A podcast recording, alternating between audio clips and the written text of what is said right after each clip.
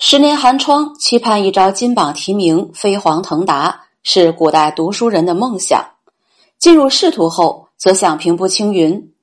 此品会一官员在花园中倚桌酣睡，梦见自己伸手高指红日，寓意指日高升。